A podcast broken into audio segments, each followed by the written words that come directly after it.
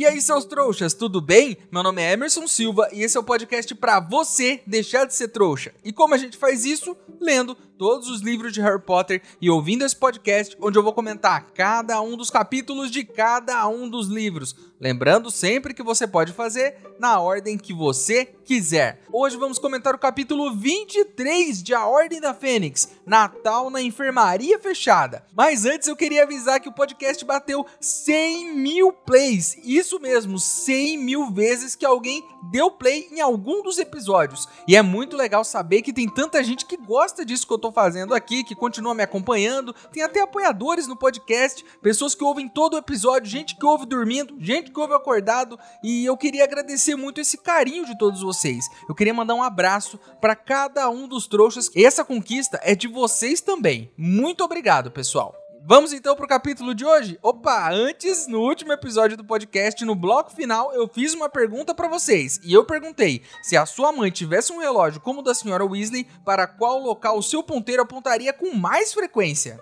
Para Priscila Silva, meio de semana trabalhando em casa e fim de semana, magicamente o relógio teria que parar de funcionar para o bem-estar da minha mãe. Claro que você aí, trouxa, deve estar tá curioso para saber o que a Priscila faz nos finais de semana que a mãe dela não está sabendo o que é. E eu vou dar a resposta aqui para vocês. Provavelmente a Priscila anda organizando grupos secretos de estudos não aprovados pelo Ministério da Magia. É claro que é isso, e é por isso que ela quer que o relógio não funcione no final de semana.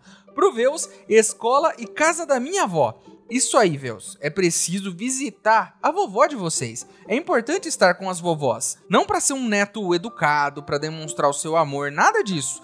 Tudo que eu digo aqui tem caráter egoísta. É preciso visitar a vovó porque só ela nos dá aqueles 10 reais do nada. E porque sempre tem coisa boa para comer na casa de vó, né? Só por isso. Pra Ana Paula Grove Arnold, trabalho e rua. E às vezes um barzinho de procedência duvidosa. A Ana claramente é uma cliente do Três Vassouras. E talvez, inclusive, tenha algo a ver com aquele dragão que o Hagrid conseguiu em um jogo há uns anos atrás. Eu só espero que ela tenha seguido os conselhos do professor Flitwick e esteja levando seus próprios copos. Antes do episódio de hoje, eu queria falar sobre um e-mail muito fofo que eu recebi e eu queria ler aqui para vocês. Oi, Emerson, eu sou Ana, tenho 10 anos, vou fazer 11 esse ano e até agora nada da minha carta para ir para Hogwarts. Ana, infelizmente, eu acho que você é uma trouxa e talvez essa carta não chegue. Mas eu tenho uns contatos no ministério e lá em Hogwarts. Eu vou ver se eu consigo ver com eles o envio da sua carta o quanto antes. Mas, se mesmo assim eles não resolverem te enviar essa carta, lembre-se que todo trouxa, apesar de não ir para Hogwarts, tem um lugar aqui nesse podcast garantido porque esse é o podcast dos trouxas. Aqui bruxos não são permitidos. Aqui é o lugar daqueles que nunca receberam as suas cartas. A Ana continua aqui. Comecei a ouvir seu podcast em fevereiro de 2021. Estou lendo todos os livros de Harry Potter por causa do seu podcast e estou esperando um novo episódio para ter um assunto novo para ouvir antes de dormir. Ana, eu não acredito que depois de te oferecer a minha ajuda para encontrar a sua carta, você vai fazer isso comigo eu não acredito que você, assim como muitos aqui, estão ouvindo esse podcast enquanto dormem. Eu estou profundamente decepcionado e vou mandar um berrador muito mal educado para você, assim que for possível. E assim que eu descobrir como se faz para enviar um berrador, né? Porque eu não faço ideia, já que eu sou um grande de um trouxa. Vamos então pro capítulo de hoje? Então, antes que o meu relógio mágico aponte para minha cama, pro sofá ou para algum bar de procedência duvidosa, vamos logo pro episódio de hoje.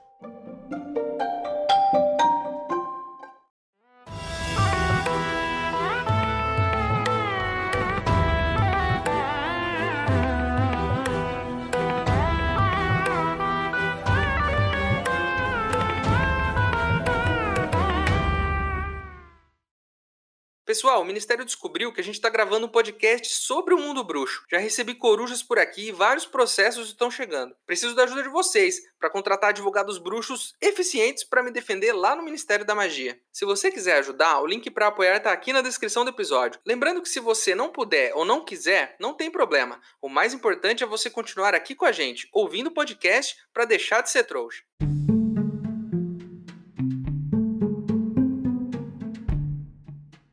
Nosso menino Harry fica transtornado com o que ouviu no último capítulo. Tanto que até passa a mão na nuca para ver se a cabeça do Valdemar não tá por lá. E eu disse aqui no último episódio, hein, Harry? O melhor a se fazer agora é dormir sempre de costas. Assim o Valdemar vai ficar com a cara no travesseiro e, no mínimo, não vai conseguir falar as besteiras que ele sempre fala. Outra ideia muito boa é pedir para que o Rony e os gêmeos te encham de tapas na nuca, quantos forem necessários para o Voldemort sair da sua cabeça. Menino Harry então chega à conclusão de que ele é um perigo para os outros e começa a arrumar suas coisas para ir embora e livrar elas da sua presença maligna, né? Eu já contei aqui que eu tentei fugir de casa uma vez. Eu não me lembro se eu já contei essa história, mas o meu plano durou tão pouco, mas tão pouco, que os meus pais nem perceberam que eu tinha fugido. Claro, porque eu sou esperto, né? E percebi bem rápido que dormindo na rua eu não teria acesso a uma televisão e uma geladeira com comida. Então é bem óbvio que voltar para casa seria uma ótima decisão e foi o que eu fiz poucas horas depois de sair de casa fugindo e revoltado. O Harry tá lá, né? Revoltado, mas o nosso ex-diretor e ancestral dos Sirius, Phineas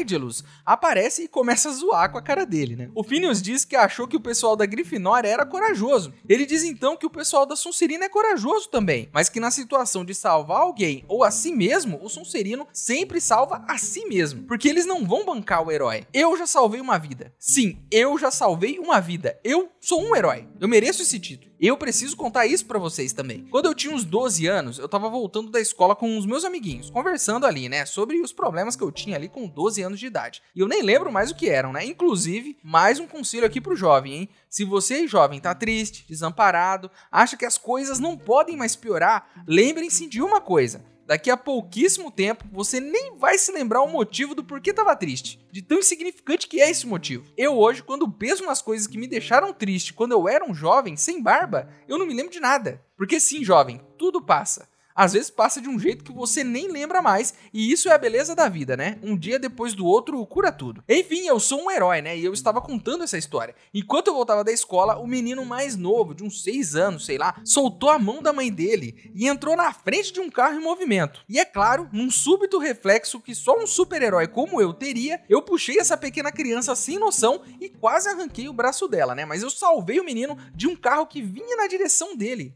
Ah, Emerson, o carro estava a 10 km por hora e o motorista ia parar o carro e provavelmente você deslocou o braço do menino. Não importa, eu salvei essa criança, mesmo tendo quase arrancado o braço dela, e nada vai tirar isso da minha cabeça. Eu sou um herói. Então o Phineas diz que tem um recado do Dumbledore pro Harry, para que ele fique aonde está. O Harry então fica pistola, né? E começa a falar pro quadro que ninguém confia nele, que acham que ele é burro, que nunca contam nenhum plano para ele. Aí o Phineas manda uma aqui que eu fiquei até sem resposta, viu? Ele diz que é por isso que ele não gostava de ser professor, porque o jovem é convencido demais, porque ele acha que sempre tem razão. E que ele diz também que o Dumbledore tem uma boa razão para não contar cada detalhezinho dos planos dele pro Harry, e que ele tem que parar para pensar às vezes que ele obedeceu às ordens do Dumbledore e nada aconteceu com ele. Mas que não, né? Que ele se acha muito especial e que só ele sabe das coisas, que só ele entende tudo, que o resto das pessoas são burras. Eu, sinceramente, adorei essa parte do Phineas dando uma cagada no Harry, porque tava faltando isso na vida do Harry, um quadro de um adulto para dizer para ele como o jovem pode ser bobo às vezes. O jovem precisa ouvir essa verdade, é importante, porque senão fica achando que sabe de tudo. E se tem uma coisa que o jovem não sabe, é de tudo. Inclusive, eu diria para você, jovem, que quanto mais velho você fica, mais consciência você tem de que não sabe de porcaria nenhuma. A cada ano que passa, mais eu tenho noção da minha ignorância. E isso é maravilhoso, porque ser um sabe tudo é um fardo pesado demais. Assuma que você não sabe de tudo e seja feliz. Esse é o meu conselho para você, porque esse programa se preocupa com a mente do jovem e eu quero te ajudar a ser menos trouxa. Então presta atenção no que eu digo. Enfim, o Phineas diz que tem mais o que fazer do que ficar ali batendo boca com o moleque, né? E aí ele sai fora e deixa o Harry ali com a pior companhia que um ser humano pode ter, que é a própria companhia. O Harry então pistola, se deita na cama e acaba dormindo. E começa a sonhar com aquele mesmo sonho de sempre. Ele tá andando num corredor, virando aqui e ali, chegando em uma porta fechada. E quando ele tenta entrar, ele não consegue abrir essa porta de jeito nenhum. Ele não consegue ver o que está lá dentro. Sonho frequente esse, hein, Harry? Todo dia o mesmo sonho só pode indicar uma coisa: um problema. E eu acho que você deveria procurar um intérprete de sonhos para saber o que isso significa. Ou melhor, vamos ganhar tempo. Vou usar algo que vocês bruxos não têm, a internet, e vou descobrir o que o seu sonho significa, Harry. Me dá só um minuto aqui. Deixa eu ver. Incrivelmente, o site Sonho Astral tem um tópico que fala exclusivamente sobre sonhos em corredores. E tem um mais específico aqui que diz sobre sonhos em corredores com portas. Olha só o quão específico é esse site. E o que diz aqui, Harry? Sonhar com um corredor com várias portas significa que você está vivendo um momento com muitas oportunidades na vida e que você precisa refletir sobre as suas decisões para escolher o melhor caminho. Será que é sobre os nomes e a importância desse exame que pode abrir portas diferentes para o seu futuro? Pense nisso, Harry. Sonhos têm significados, até mesmo aqueles onde você está dentro do corpo de uma cobra atacando o pai do seu melhor amigo. Quem nunca sonhou isso, né? Deve ter isso aqui no site também, eu tenho certeza. No dia seguinte, já perto do anoitecer, alguém bate a porta do quarto do bicuço, que é onde o Harry está escondido desde a noite anterior. Ele ficou o dia inteiro escondido naquele quarto com o bicuço, com medo de todo mundo, com medo de estar possuído. E quem bate a porta? É a Hermione, dizendo que é para ele voltar pro quarto dele e comer logo, largar a mão de ser besta. O Harry pergunta se ela não foi esquiar, e ela diz que decidiu ir passar o Natal com eles, e que convenceu os pais de que eles estavam perto dos exames de final de ano e que todo mundo ficaria na escola para estudar. No último capítulo, uma trouxa me perguntou o que eu achava que Hermione dizia para os pais depois de tudo que acontecia na escola. E é claro que com a minha vasta sabedoria, eu disse que ela mentia, e temos aqui, meus queridos ouvintes, nossa prova final. Hermione mente sim para os pais, descaradamente. Falou que ia ficar na escola estudando para os exames, mas tá onde? Tá na Ordem da Fênix, um movimento secreto que está lutando contra o maior mal de todos os tempos do mundo bruxo. Sim, ela mentiu, nem gaguejou, mentiu com a maior cara de pau para os pais. Cabe aqui um alerta, hein? Você, jovem, não minta para os seus pais. Não siga esse péssimo exemplo que a Hermione deu. O jovem tem esse problema que é a mentira. E eu já fiz muito isso quando eu era jovem. Eu cheguei numa época que eu mentia tanto que eu precisava anotar as mentiras que eu contava, para não me enrolar no futuro. E vai por mim, dá muito trabalho. Dá mais trabalho mentir do que contar a verdade. Hermione então conta que ela saiu da escola e pegou um noitebus para ir até a sede da Ordem da Fênix. Todos eles então se reúnem no quarto e começam a discutir. E o Harry começa com aquele papo, né? Ninguém me ama, ninguém me quer, todo mundo me odeia, ninguém me entende, eu tô possuído, vocês estão com medo de mim. Aquele papo que todo adolescente já teve com os amigos, né? Aí a Gina fica pistola e fala que ele é burro, já que ele não conhece mais ninguém que foi possuído pelo você sabe quem, além dela. E é verdade, olha só. O Harry tá só tomando pedrada hoje. E é verdade o que a Gina disse. Eu tinha até me esquecido disso. A Gina já passou por isso, além do Quirrell. Aí ele pede desculpas e a Gina então diz que quando ela estava possuída, tinha perdas de memória. Inclusive, será que alguém levou essa menina num médico, num psicólogo, né? Porque depois de tudo que aconteceu, um tratamento ali se fez necessário, né? Por favor, imagina o mental dessa criança. Enfim, ela diz que ela se esquecia das coisas, tinha lapsos de memória, né? E pergunta se isso acontece com o Harry. E ele diz que não. Ela então diz que ele não foi possuído. Né? E isso na hora deixa o Harry mais tranquilo. Só um detalhe aqui, né? Se lapsos de memória significam que você está possuído, eu preciso procurar urgentemente uma ajuda. Um padre, um pastor, alguém que possa me ajudar. Porque eu ando esquecendo de tudo ultimamente. E isso já me deixou meio preocupado aqui. Espero que o Voldemort não tenha nada a ver com isso, que não tenha nada na minha nuca. Senão vou ser obrigado a me estapear para tirar ele daqui. Chegamos então no Natal e eles encontram pilhas de presentes, né, no dia seguinte, como todo jovem que tem presentes para receber no dia seguinte, né? Eu geralmente ganhava um só, mas eles têm vários. E a Hermione está decidida a mudar a vida dos elfos domésticos, tanto que levou um presente pro monstro também. Inclusive, isso abre brecha para uma situação interessante aqui. O Rony diz que é melhor que não sejam roupas, porque ele não pode ficar livre. Mas eu te pergunto uma coisa: se qualquer um dá roupa para um elfo, ele tá livre? Não precisa ser a pessoa que escraviza o elfo que precisa dar a roupa? Qualquer um que der a roupa, ele tá livre? Se eu ver um elfo na rua e der uma camiseta para ele, ele tá livre? Mesmo eu não tendo nada a ver com esse elfo? Porque aí fica fácil libertar todos os elfos, né? É só dar qualquer roupa. Então tá tudo certo Hermione costurar gorro. Não precisa ser o diretor de Hogwarts, por exemplo, que é quem é teoricamente ali, né, o escravizador, nesse caso o Dumbledore. Não, qualquer um que dê uma roupa tá tranquilo.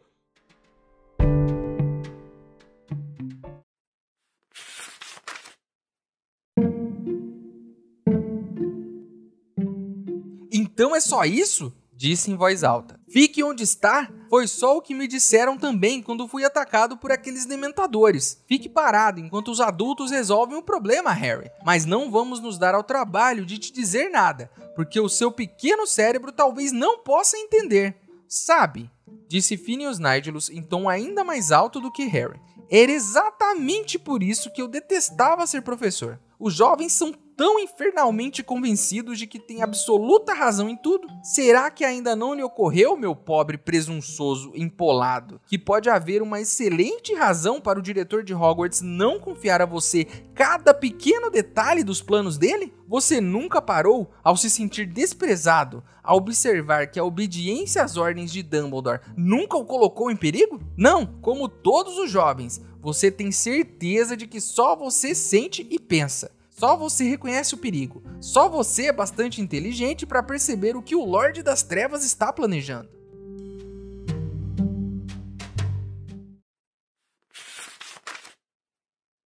Ei, seu trouxa, se você está curtindo o podcast, não se esqueça de deixar uma avaliação na ferramenta que você estiver ouvindo, caso ela tenha esse recurso, é claro. Assim o programa ganha uma moral e chega ainda mais trouxas como você.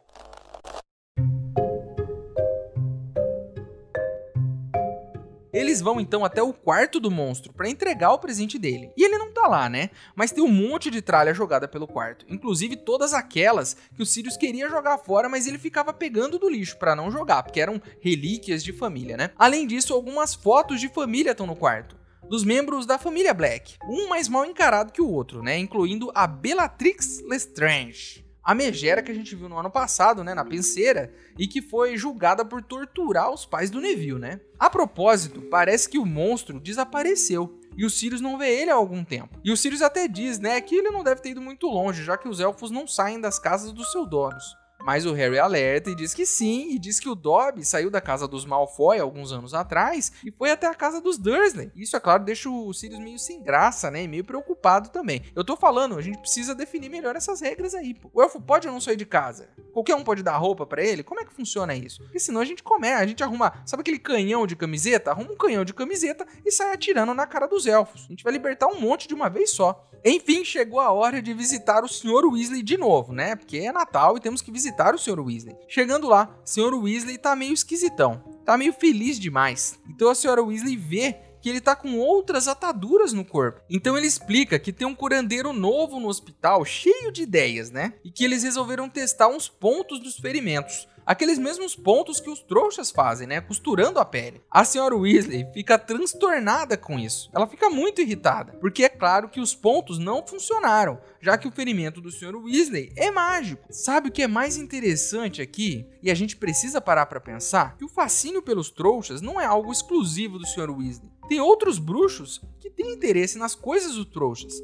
inclusive na medicina, né? Inclusive esse curandeiro aí, o que é muito legal. Porque é óbvio que os outros bruxos se interessariam pelo mundo dos trouxas. Não é todos que odeiam trouxas, né? Como o Voldemort e seus amigos. Isso é muito interessante se a gente parar para pensar. Por conta da lei do sigilo em magia, os trouxas não são impactados pela cultura do mundo bruxo. Mas o mundo bruxo sabe e convive com os trouxas e são impactados por isso todos os dias. Pelo cinema, pela música, pelos livros, pela tecnologia.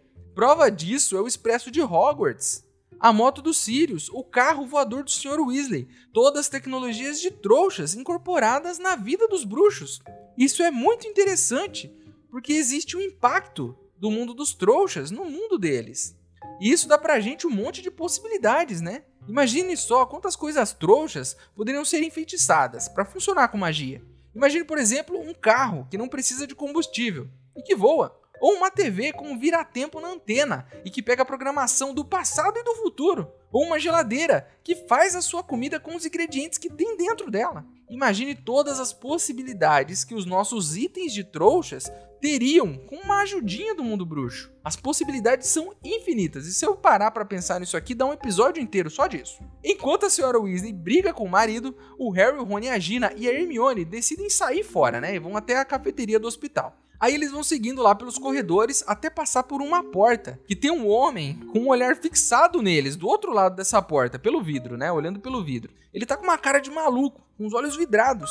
E quem é esta maravilhosa figura? Sim, é ele, Gilderoy Lockhart. Só um entre tantos outros professores malucos, né, que deram aulas em Hogwarts. Mas nesse caso, ele tá tão doido, mas tão doido que tá internado até hoje. Ele então abre a porta e vai até eles e oferece um autógrafo. E diz que se eles quiserem, ele pode dar uma dúzia de autógrafos para eles, né, para eles distribuírem para os amigos. Uma enfermeira então aparece e arrasta eles para dentro da enfermaria, dizendo que é uma ótima notícia que o Lockhart finalmente recebeu visitas e que ninguém visita ele nunca e que ele mora ali, né? Porque o caso dele nunca mais vai ser revertido e ele é um risco para si mesmo. O interessante aqui além do falatório da curandeira, né, é que ninguém visita o Lockhart, porque se vocês se lembram bem, ele era um escritor e aventureiro muito famoso, e mesmo assim ninguém visita esse cara? Que era extremamente famoso? E eu te respondo aqui agora: eu sei porque ninguém nunca visita ele o cara simplesmente apagou a memória de todo mundo que ele conheceu. Ele conhecia uma pessoa, roubava a história dela, né? Quis inclusive fazer isso com o Harry e com o Rony a Câmara Secreta. Depois apaga a memória da pessoa e escreve um livro sobre aquilo e ganha muito dinheiro, né? Não tem como alguém lembrar dele e visitar ele, porque ele apaga a memória de todo mundo. Mas Emerson e a família dele? Olha, a família não vai visitar por outro motivo, né? A família provavelmente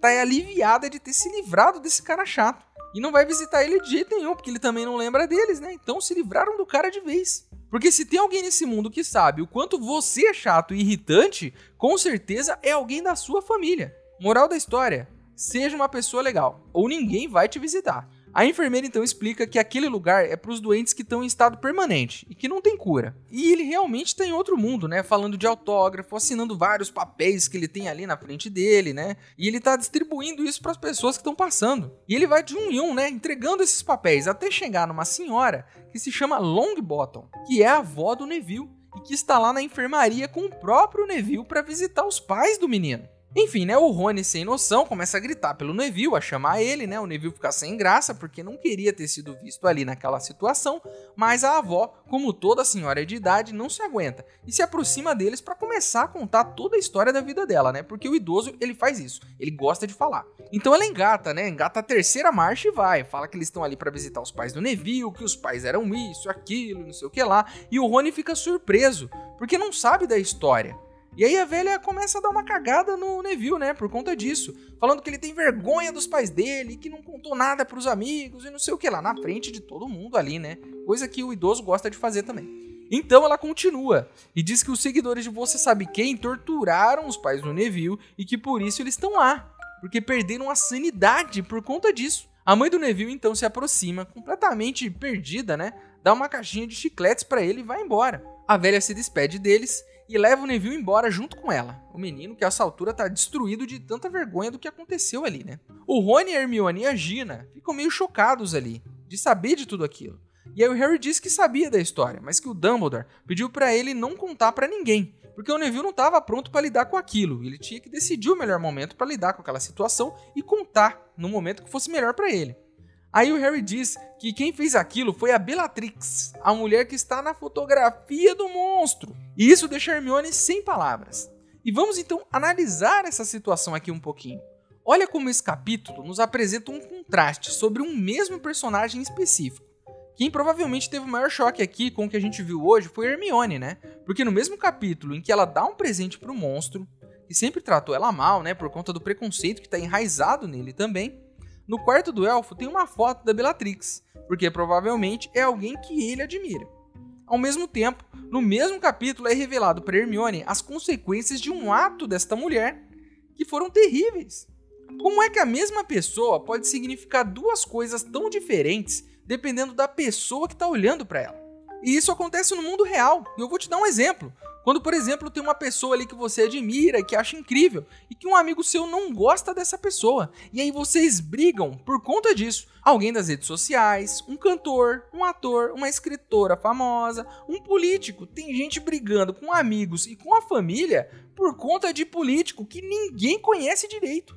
Só a família do cara que tá lá com ele. A gente tem que parar de ser emocionado.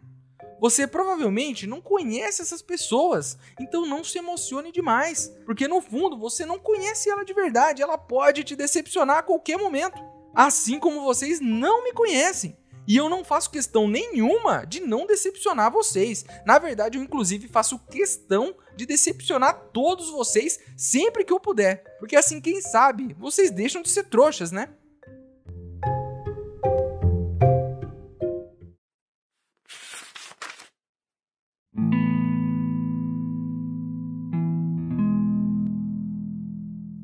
Outra vez? disse a senhora Longbottom, parecendo um tantinho cansada. Muito bem, Alice.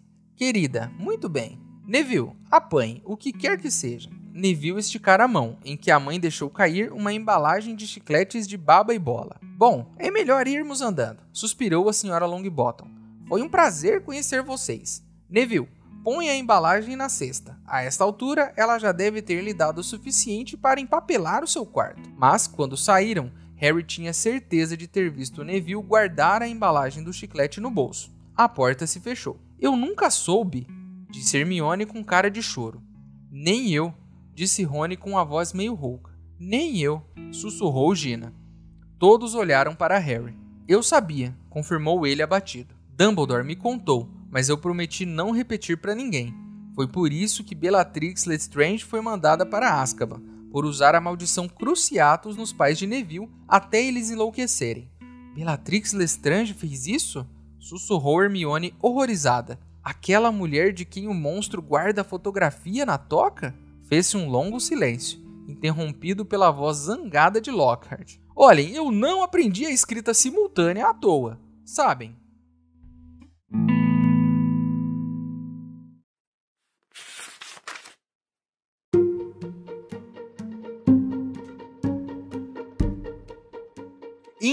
é isso, meus queridos. Terminamos mais um capítulo de Harry Potter e a Ordem da Fênix.